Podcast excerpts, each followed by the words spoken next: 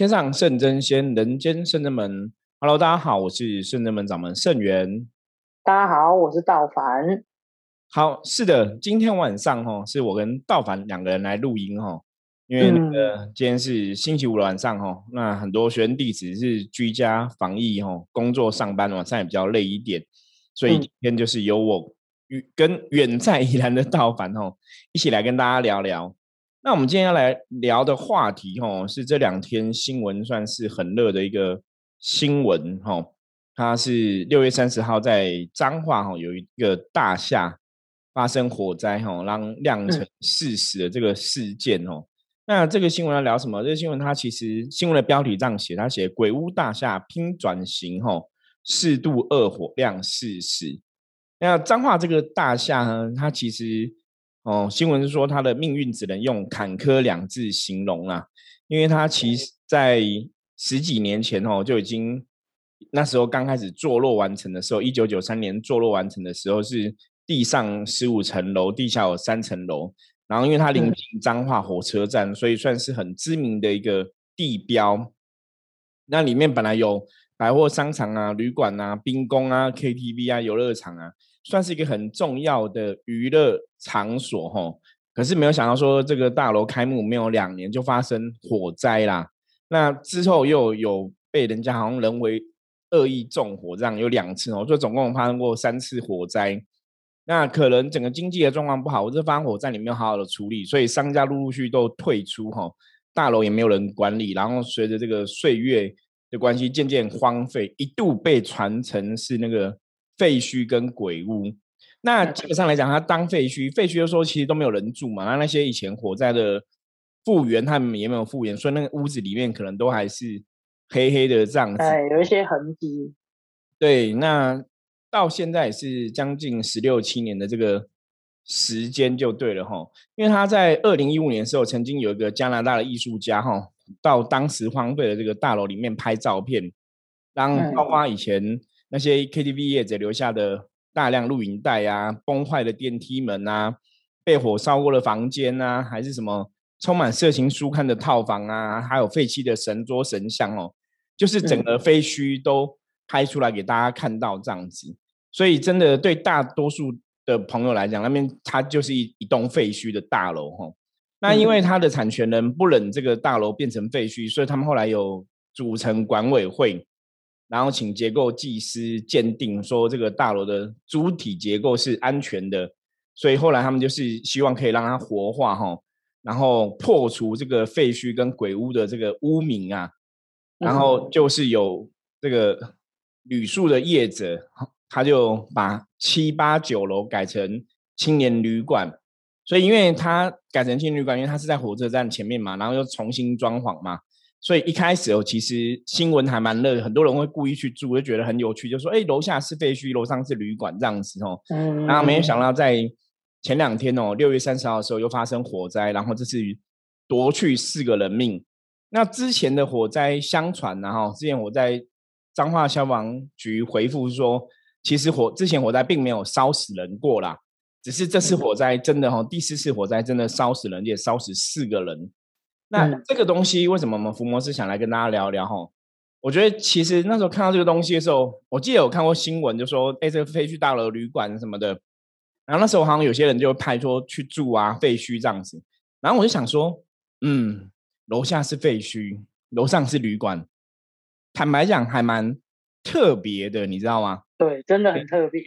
对，如我们问一下，如果倒反如果是你，你会想去住吗？我不会，我是一个很没有胆的人。这就就免费去住我都不要，对我会很害怕。之前哈，我们之前在去年在谈农历七月的话题，我记得我们有聊到说哪边会容易有阿飘，我们就有提到一个地方就是废墟。哦，对，因为废墟为什么容易有阿飘？哈，大家其中能量的角度来讲，就是它以前有住住人嘛，有人在里面活动，所以里面会留有。人的阳性能量残留，哈，那基本上因为有人在那边活动，所以它其实会有人的一个能量的足迹留存就对了。那我们常常讲什么叫阿飘？阿飘其实过去也是人，他们死了之后变阿飘嘛，可能变孤魂野鬼或怎么样哈。所以基本上阿飘很多时候他们的活动空间会跟人类活动空间就是人类喜欢往往哪里去，人类喜欢待在什么地方，什么地方会有一些能量的残留跟凝结比较多，阿飘也会特别多。所以以前曾经讲过，像唱歌、KTV、电影、声色场所，对这些其实，因为你那边其实真的是有很多人的欲望哈在那边流传，所以那都是一种负能量。负能量基本上来讲就会吸引负能量，所以这些阿飘能量也容易会被吸引到这些真的是声色场所去哈。那尤其这个你已经成为废墟了，我们讲说能量法则，我们前聊过很多次，有内能量跟外能量嘛。嗯，内能量是我自己的认知嘛，外能量是大环境大家认知嘛。那因为这个地方其实大家都觉得它是废墟，大家都觉得它是鬼屋，即使它本来没有那么恐怖，可是因为那个众人的意念加持哦，我们常常讲人的念力其实是非常强的，你怎么想，嗯，事情就会怎么走。所以当大家都觉得它是鬼屋哈，本来不是鬼屋，也变得真的好像会有鬼进去了，你知道吗？就那个人的意念其实会影响这个东西，所以这个地方已经被很多人灌注，它就是个鬼屋，它就是废墟，那个。外能量已经太过巨大了吼，有些时候大家了解，就是当这个能量大家的意念形成一个社会上的共识的时候，它其实是会去翻天的。比方说，我们最常见的一个状况就是像选举的时候，有没有？本来这个新闻，比方说一个新闻，如果有心人是真真的去操纵的话，它变成全体的老百姓都有个共同的想法的时候，那个能量其实会大到可能会让。执政者整个翻天吼，就说你会去主导一些东西，所以为什么很多时候选举，人家研研究选举的那种氛围啊，你要怎么去操纵大众的思维？其实这个是人里面来讲，它是相通的。所以有些时候我们常常讲说，当然你不要有个不好不正确的想法，因为去影响嘛。可是基本上就像刚刚盗版讲的，如果是我要去住这个地方，因为我们有小朋友嘛，所以其实你就更谨慎说。既然是废墟哦，因为我觉得这个这个前提是，如果它是大楼，我故意建成很像废墟的风格，比方说像像有些人是用什么工业风，对不对？啊，对。他就故意让那个什么钢筋裸露啊，水管裸露，然后就水都不涂好啊什么的。如果他是故意建成这样子的话，基本上来讲就建成像废墟的样子，那个应该好像还好一点，你知道吗？那是它的设计，就是故意让它有个特别的风格。可是跟那种它是放在那边连久，就是很久，真的没有人进去住。因为像刚刚讲，如果说我故意弄成一个废墟的样子，可是我里面其实很多人在住，你知道吗？嗯，那其实它的阳气还是会流动的嘛，所以也许哈负能量或是一些不好的东西进去，不稳定进去会比较少一点。可是因为这个地方它已经是废墟的大楼，已经荒废很久了，所以你把它变成人可以住的地方哦。基本上来讲，就有那么某个程度的风险在了。我觉得那个磁场的确会比较不好。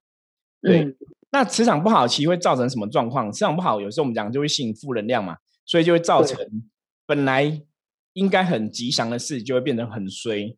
因为想说这次的新闻其实有个重点哈，因为他有个传教士，他也住在这个废墟的这个旅馆中。那因为现在是疫情的关系嘛。所以这个大楼的青年旅馆就都没有人住嘛，所以他们就改成防疫旅馆。嗯，那防疫旅馆就是有些人可能你可能出国回来你要隔离呀，或者说有些你可能被框列，你有接触过确诊者，你可能要被隔离，注意这个状况嘛，哈。所以里面就有一些被隔离的人住在里面，那他们还没有证实他们是确诊者就对了。所以当这个火灾哈，因为他们都是住在六，我刚刚讲七八九嘛。那当火灾开始发生的时候，哈，很多在九楼楼住户就看到，哎，楼下有消防车来啊，哈，那种消防队来，然后有救护车啊，然后楼下人很多，然后有烟一直往上飘，嗯，他们就问里面人就问那个旅馆的负责人，哈，老板就说，哎，这是怎么回事？那听说老板一开始讲说，啊，这只是消防演习，不要紧张，你们不要跑，你们是在住防疫旅馆的，所以你们不能跑到外面，你们要乖乖在房间里等着，哈。不要紧张，乖在房里等着。就是没有讲正确的消息啦。那到后来，他们那个旅馆老板讲说，他就到楼下发现说是二楼起火，然后发现本来想说消防员有来了嘛，应该可以扑灭火势，可是发现火势越来越大，所以就发现是真的火灾，就想说跟员工讲，叫他们去跟楼上的住户讲，说是火灾，请大家逃命哈。那这是他后来的后话，就后来才说的。可是因为。里面的人传出来的影片是说，老板叫他们不要走，叫他们都在待在房间里面。哦，那有没有因为这样子错错失逃命的时机呢？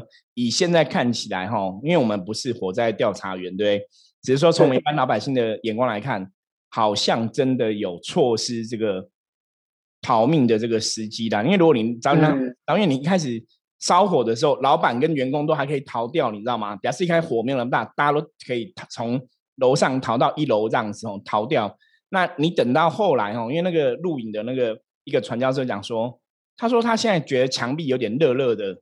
那时候已经火烧到他已经没没办法逃了，因为楼上的窗户也没有窗户这样子哦，所以他们后来也没办法逃了，所以才会被烧死。那有些人是有逃出来的哦，他们是一开始觉得烟越来越大，他们就跑到比较边间的样子哈，就是尽量离那个火源跟烟比较远的地方，所以后来有得救。那其实大多数人起火在这个大多数还是都被烟呛死比较多啦，被烟呛到然后送医。可能几个小时之后才过命哦，命运命才没了。那这个东西其实我我觉得想要谈论另外东西哦。我们我们如果跳出宗教的东西来看的话，它也许不见得是被阿飘害死，你知道吗？嗯。那我觉得他跟对对负能量，因为这个有个状况就是，其实我看的时候觉得难过，就是这应该算人祸，你知道吗？嗯。就是老板叫他们不要跑，可是你其实就像因为为谈论这个东西，是有朋友问我说。师傅，那像这个新闻，这个老板有没有因果要去承担？我觉得这个是问的非常好。这就是我们常常在跟大家讲因果是非的时候，这个就会像是无形的因果是非，就是说，嗯，他们不是被你烧死的，可是你你的行为，你的确间接害死了他们。哦，比方说这个老板早点跟他们讲，你们赶快跑。可是因为他的说法是说，因为他想说这是防疫旅馆，大家是。被要求要隔离的，他也不晓得你跑出来。他说你跑出来被罚钱，你赶快回房间哦。好像这样说辞也是情有可原呐。可是其实我觉得比较遗憾的是，那你应该知道说这个火灾是会烧死人。那时候你还在想隔离问题，又好像有点太偏颇哈。所以我觉得这个东西其实给给大家很多面向思考。就像我们前阵子在讲说，都说出外要戴口罩嘛。所以就会有一些正义魔人出现呐。那你在车子里面，你一个人，你还是要戴口罩啊，吼，就会之前新闻就看过嘛，有个人在车子里面脱下口罩拿东西吃，还被人家敲车窗，还被拍照，对，就很夸张。然后有很多状况都是这样子嘛，比方说我在有些在工地吃，也是吼拿下口罩吃，就是也被检举嘛，吼。对。那我觉得这个东西那就造造成说，像那个老板他就怕说，那如果他们这样跑掉。是可不可以的哈？因为这是防疫旅馆，要待在房间里才可以哦。我觉得这个是老板应该是没有把这个星期事情也没有讲清楚啦，所以你变成消防员真的要去救，有很多我们现在看起来其实都像是人祸的部分呐。嗯，哦，所以这个是今天也是来借由这样的新闻，让大家来有些醒思。如果站在能量法则，你要怎么看这个东西？甚至说。有些时候啊，我常常讲说，人家讲说拜神啊，或是宗教信仰，我们求神拜佛，神明怎么保佑你吼？因为其实我们看那个影片的时候，其实那个传教士他在那边录影，你知道吗？我想说，火都快烧到了，对你都没有很紧张，因为他 不知道，他只觉得有烟，然后一开始没有那么大，所以他只是觉得说，老板说这是骗人的，这只是演习。对，所以达是真的觉得好像是演习，可是他后来觉得有点不太对，可是觉得不太对的时候，已经。也来不及跑了，你知道吗？嗯，可是一开始我就想说，你怎么跑？你怎么不跑？我是说，真的，你就很守法，你知道吗？非常非常的守，就大家不要。大家其实会怕，会害怕那个，就是如果你出去，就真的他是演戏，对，会不会被罚钱？会不会怎样？因为我看那个新闻，他是讲说，很多人其实在当下都想说。那现在是怎么回事？那可以走吗？因为就逃出来人有他说他们那时候，那么那时候发现九楼的那个走廊上都是烟了，就觉得好像不太对劲了。浓烟怎么越来越大了？所以他们就是有些人就才真的跑出房间，然后聚集在一处等待救援，这样子就远离那个烟更远的地方。可是有些人就乖乖在房间哦，就不知道这样子，所以才会造成伤亡哈。我觉得这也是很惨重的伤亡。可是这个。关键时刻哦，有时候我们讲说你有宗教信仰或怎么样，神明有没有保佑？就是关键时刻你怎么去抉择？有时候讲到后来，我们常常讲，不管你有没有是修行啊，你其实真的是要有智慧判断哦。我们常常讲伏魔最重要的能力叫明辨是非的智慧，就是其实你在看的时候觉得不太对劲，你要去确认，因为他那个传教士他说他有确认，可是就是打电话都没有人接了。所以他自己还有自己还有自嘲说，不晓得老板是不是自己跑掉了？他叫我待在房里，他自己还 因为他有录影嘛，所以后然后录影的时候，就是他死之前，他把这个影片传给他的另外一个朋友，也是传教士，也是在里面隔离。可另外一个朋友有逃掉就对了哈，因为他们隔离都是一间一个人嘛，所以不能在一起，所以那个影片才传出来，所以你才发现说哦，原来是这样，是有老板跟他们讲说，叫他们回去，叫他们不能离开，对，然后才让他们错失逃命的这个时机点哦。所以这个东西我觉得是很多面向可以来看呐，我觉得这个是今天要跟大家讨论的。那我们来听一下道凡你的看法如何？呃，我觉得第一个就是先。讲到就是那个老板那件事情啊，这个会让我想到就是以前呃上那个国文课吧，对，好像是国文课，然后就是哎是孔子嘛，就是他有跟他的学生说，就是哎男女授受不亲哦，然后他就于是他有个学生就回答问他说，那如果今天哦今天我的一个就是我一个嫂子就是不小心跌入水了，就是。不小心跌进河里的，那你说男女授受不亲，那我是不是因为这样我就不要去救他？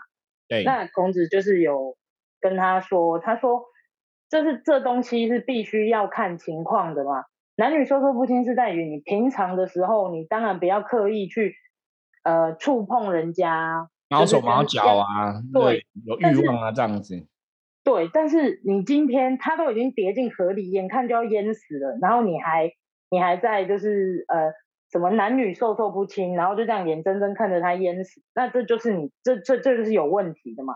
那我觉得那老板其实一开始，我觉得他身为老板，我觉得他应该要先思考的是，呃，他一开始只是把它当做是演习，但是没有，他一开始他已经知道是火灾了，只是说他他他本来想说是二楼失火，没有那么严重，他还帮忙拿那个。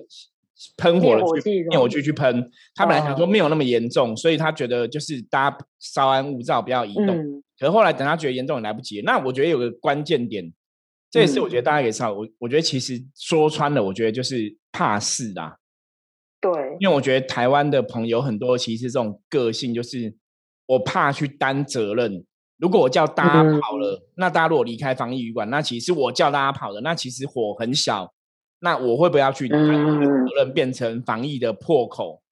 我觉得他也会担心。这个其实让我想到说，像以前有个很有名的事情叫巴掌溪事件，大家不知道有没有印象？嗯，有那个那个也那个影对那个现在也是回想起来是觉得很可怜。可是那个其实是你当初他们其实有有要求救援直升机，也是踢皮球踢来踢去啦，就很多单位都敢去承担，说那你要找那个。单位，你这不是我们负责，这是在交警，你找谁找谁？警方其实都不愿意负责。那到最后真的有人鼓起勇气了，我来担，然后要开直升机过去的时候，没护啊，你懂吗？我那时候想说，有没有人有勇气，你就担这个责任？可是你救了你命，是让七级浮屠嘛？即使做错了，可能要被怎么样？命跟钱比起来，或是你真的有那个勇气哦？我我觉得这是比较难过，就是你从这个事情，你会想到说，对，其实就是很多人其实是勇气不够的。然后是害怕去担这个事情的。你如果说那个勇老板有没有勇气更好的时候，做出正确判断，请他们赶快先逃。嗯，其实就可能不会有这个死伤问题，因为你人如果先跑的话，其实消防员也不用去救人嘛。为了救人，他有一个消防员也死掉嘛，他也是为了去救人。这样，你如果楼上都没有人，其实大家可以更安全啦。你了解吗？顶多就是房子烧掉，可是总是人命跟物。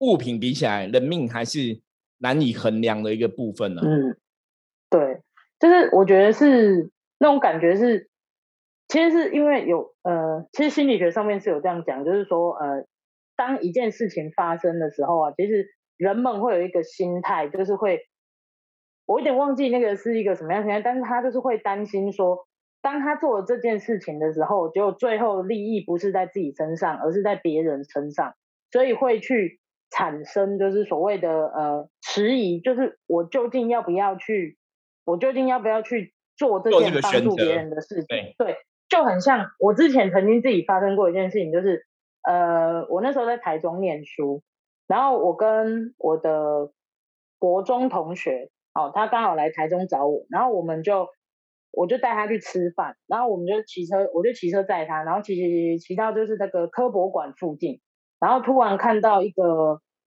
一个婆一个那种妈妈，然后她好像是被车子撞到，然后他被车子撞到之后，对方是肇事逃逸的，我们是来不及去撞，就是我们是来不及去追那个肇事的人，可我们就是眼看那个妈妈就跌倒了，那她跌倒之后呢？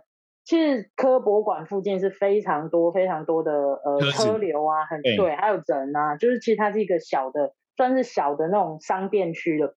然后呢，我就我就赶快跑下来，然后我我就车子停下来，然后就赶快过去。他说你没事吧？然后说我帮你叫救护车，然后就赶快打电话，然后叫救护车。然后叫完救护车之后，哎，确认就是那个他被送上救护车之后，哎，我就开我就走了嘛，我就带朋友去吃饭。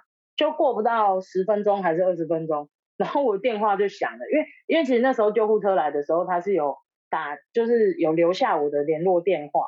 他说：“哎，不好意思，这是你确定是你打的电话吗？而且因为我是打，我那时候是直接打一一九，所以一一九那边也是有我的手机号码，对所以他是直接又在联系我，然后跟我说：哎，不好意思，请问刚刚是你就是拨打就是一一九，就是请求叫救护车吗？我说：哦，对，没有错。”他说：“那不好意思，我们想要了解一下你就是跟对方伤者是什么样的 关系，就是关系。”然后我就傻眼，我就想说：“我跟他没有关系，我只是在路人，路人或者路人甲乙看到他被车子撞到，然后对方肇事逃逸，然后 他没有人要叫救护车，所以我就叫了救护车。然后他就说：‘哦，好，那我了解这样的情况。’就我想说，好，事情就落幕。过没有多久，又打电话打来了，嗯。”呃，这次不是警察，这次是那个也是救护车的。然后我就说，呃，我刚已经有说过情况了，就是我跟他真的没有关系，而且不是我撞到他的，你可以问周围的人。然后他就说，哦，他说没有没有，你不要担心，因为还好伤者他意识是清楚的，所以他知道是人家帮他救救护车。对。因因为因为他是说他是说对他说我知道你会担心就是对方会不会意识不清楚，然后醒来之后以为你是对，然后我那时候真的超担心，然后我朋友也说他一直打电话来怎么办？他会不会以为我们是肇事者？然后最后他才说哦没有，我们只是要确认一次，就是要跟你确认一下说呃救护车抵达之后他有没有确确实就是实施所谓该做的嗯 SOP 措施就对了，嗯对对对。然后就说，呃，没有，他他们都态度很好，也很快就赶快把伤患送上车，然后什么，然后我就心想说，可是他问我说，他有没有确实做他们的 SOP？我真的很怎么会知道？点点，我怎么不知道你 SOP 是什么？对，可是就是那一次的经验真的其实有点让我吓到，所以我从那次之后，其实真的有有好几次有遇到事，就是对方真的，嗯，可能路上真的看到人家被撞。我会去帮忙，可是我真的会，其实还是一开始真的会有点迟疑，会有点害怕，因为你真的会很担心被误以为你是肇事者。对，就是这个这个事情，其实大凡讲的也很对，因为这个事情，我相信应该大家有听过一些吼，真的这些案例，就是有些是嗯，您是去帮忙人，那叫救护车之后帮忙去救人，其实他不是逝者，可是到后来也是好像都被误会是肇事者啦。所以，变说台湾的整体的人情味，就大家其实都越来越怕，越来越担心。因为其实道凡讲了，我我可以理解。因为到后来以前早期我们很年轻的时候遇到这种人家车祸，我们都会下去扶啊什么的。那有些时候我真的看到是，我们我会以前哦，就还没有接触修行人，我还是会会在旁边看一下有没有人救他，然后可能我就是会帮忙，我也会帮忙先打电话报警或者消防局这样子，先帮忙打电话。那打完电话就离开了，可能也不会去扶。比方说有人去扶，我们就会走这样子。就是我觉得大多数人其实都会害怕，都会恐惧说，那这个事情我们要怎么处理？可是真的从你说像巴掌蟹事件到后来，我们真的成为圣正门的伏魔师，我们常常讲一句话叫“怕了就输了”嘛。嗯，所以我觉得那个关键时刻其实还是很重要，真的该勇往直前，还是不能迟疑啦。而且我觉得那个旅馆的部分，其实它本来就应该要有这种基本的。我觉得那算是尝试吧，就是你本来就是要提供给旅客良好的服务，或是怎么样，你要去保护安全嘛，吼。你现在有危险，宁你宁愿让他们先跑嘛？对，可以。这个时候是该小题大做的时候，因为火灾本来就是我们讲助龙无情哦，这种火其实很可怕的。有些时候，其实像我刚刚讲，那有些人他们都是被呛死的哦，是没有氧气而死亡，而不是被火活活烧死哦，都是先氧气这样。所以你不能看说火很强就没有关系，我觉得这也是非常可怕的事情。别是，所以有些人就在质疑说，这个旅馆会不会没有通过消防安检啊什么？你觉得那个哎人员好像没有这种训练，也都不不太了解哦，因为听说。防火门不知道好像也是有被挡住还是什么之类，就是有一些大家有疑虑的地方啦。可是其实回到人性的角度看，哈，我觉得也是可以今天跟大家讲，让大家去醒思，没有错。就像刚刚道板讲的，我们有时候看到这种危急的事件，我们有时候也会怕说，我们这样做会不会害到自己？然后那种关键的时刻，你要怎么取舍？可是有时候真的人命关天哦，我觉得大家平常真的要有这种基本的常识跟智慧。你该怎么判断的时候，你还是要当机立断。我觉得这个是人的个性养成里面，我觉得是非常重要的一个态度啊。真的。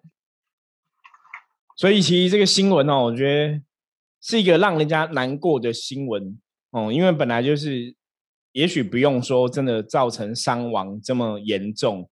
那一开始其实旅馆的工作人员哦，跟这个旅馆老板其实他们都跑掉，你知道吗？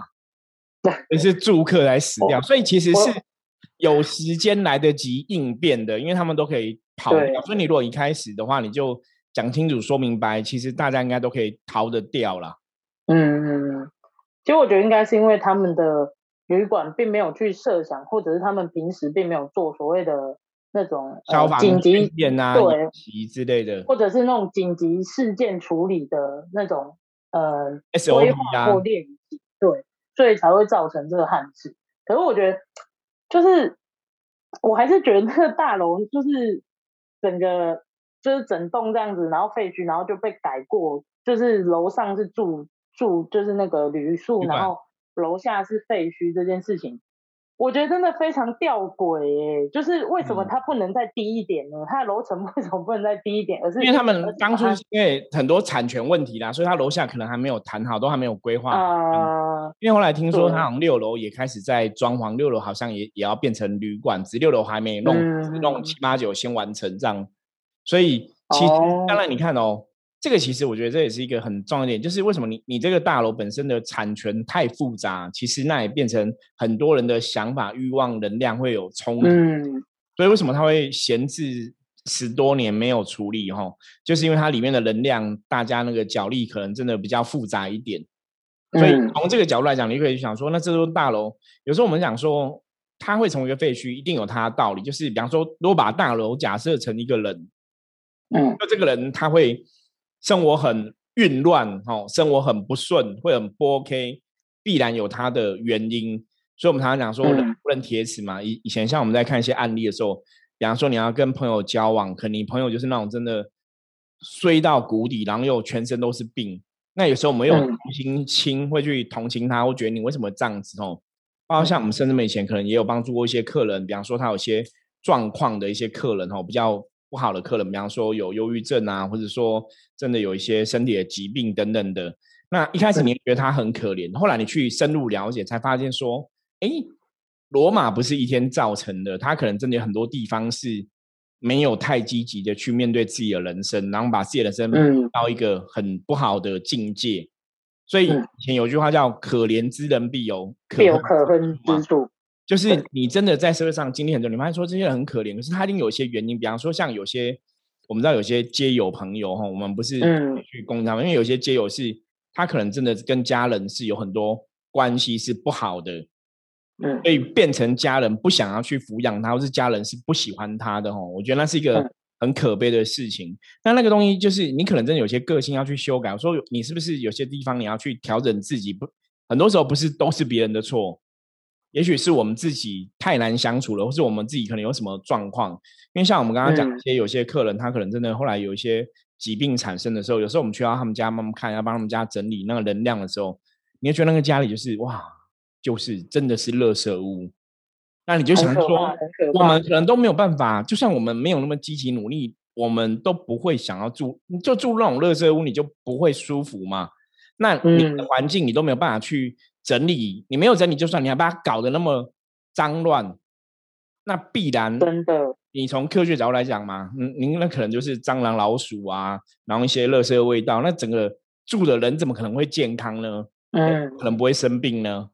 哦，所以那个有些时候是人性自己的部分要去调整，所以这也是我们常常讲，就是负能量会造成负能量结果。所以像有些时候我们常跟很多客人讲说，你风水学的角度来讲，风水对一个住宅对人的运势会有影响，没有错。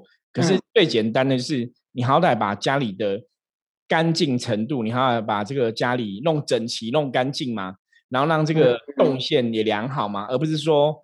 可能很杂乱，然后到处都是堆垃圾，你可能每天要跟垃圾睡在一起，那必然的风水可能就不好。那如果皮开风水不讲，那个磁场应该也会不好嘛，所以自然而然你的运势就会往下掉嘛，那是有一定的道理。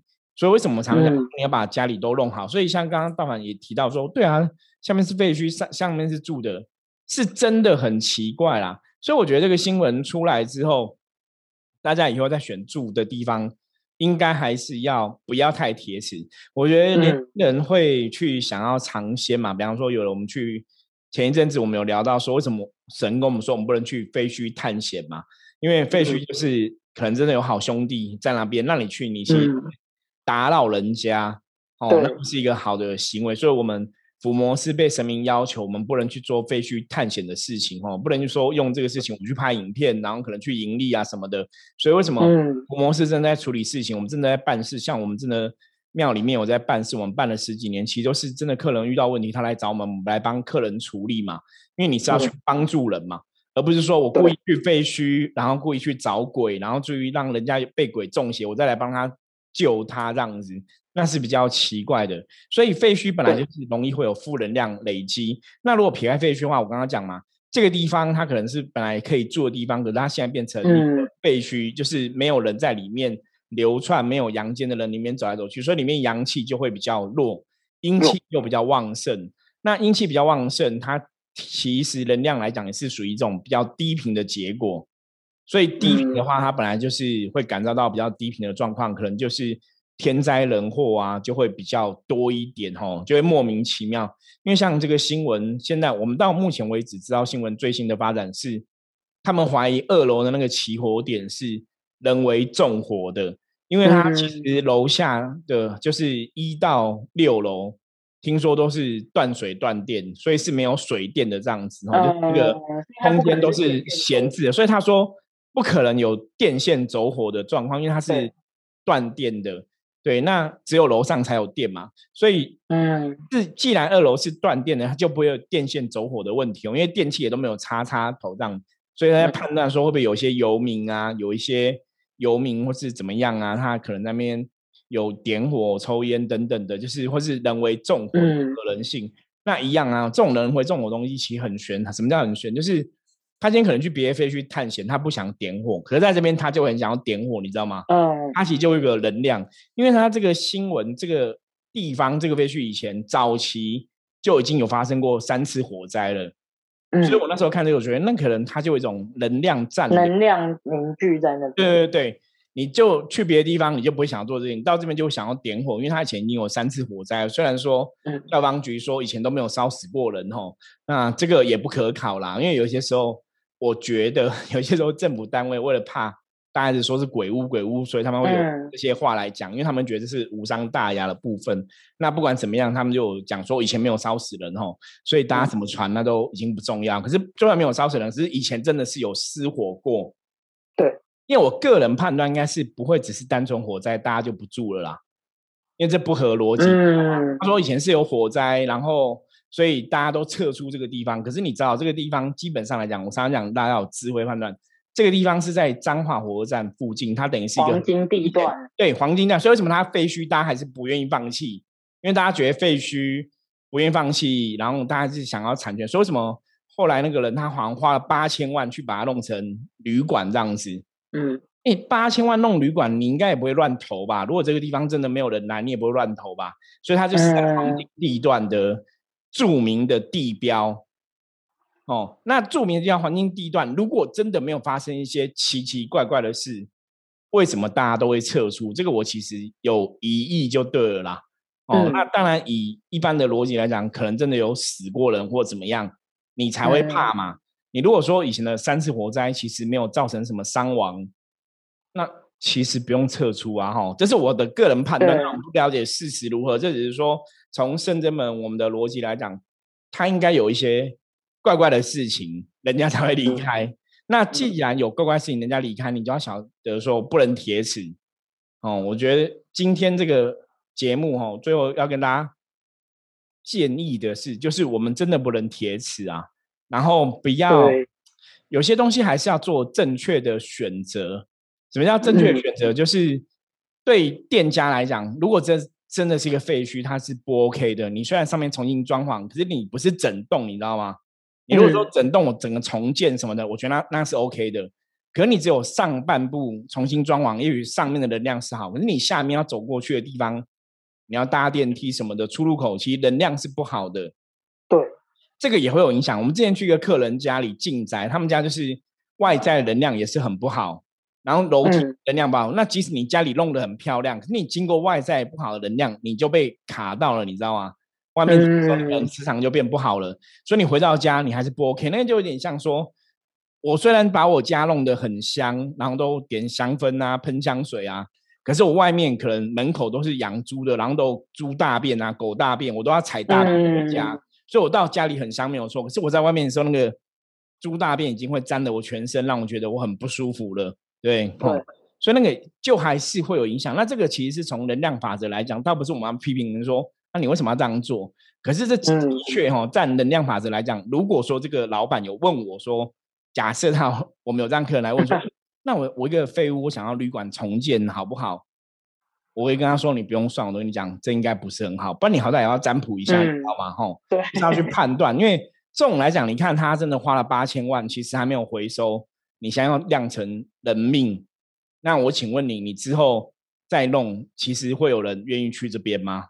我觉得几率应该会真的更低，因为这个新闻是非常大的吼，所以大家应该也不太会再去这个地方住了。所以我觉得这个旅馆应该就是就很难很难再做起来了啦。因为现在大家会有几个问题要去讨论嘛，一个就是人家隔离住防疫旅馆，然后住到死掉，政府要不要负相关的责任？那你这个老板叫大家不要跑出来，你有没有相关的一些过失伤过失的责任？哦，这个可能都有很多讨论的地方。那对一般老百姓来讲，一般老百姓应该。不太会有人想要去这个地方住啦。如果你真的了解能量的话，就算当然比较客观来讲，我们说，那你可能还是要办一些超度法会啊，去超度亡者嘛，这是基本要做的嘛。可事实上来讲，就算你超度完之后，大家大众的印象，这是我们讲能量法的最重要，就是大家都觉得那是废墟，大家都觉得那不好，大家觉得那死过人，所以这个也会让那边的能量哈，它会变成不好的状况。对，所以这是就算你真的去做完超度之后。你只是让他以后不会不平安，可是其实你要让他再重新从大众的影响变成一个好的状况，除非你整栋打掉重建，不然我觉得它应该很难翻身。所以今天我们借这个新闻事件哈，这个状况来跟大家分享一下福摩斯的看法是怎么样。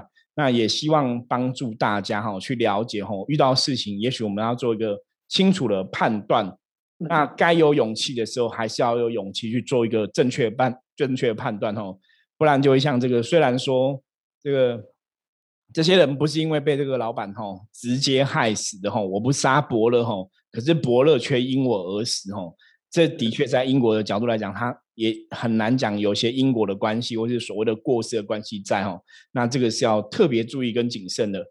好，那我们今天分享就到这里哈。关于这样的问题，如果大家有任何问题的话，也想跟我们讨论的话，欢迎加入圣智门来跟我们取得联系。我是圣智门掌门圣元。我是道凡，我们下次见，拜拜，拜拜。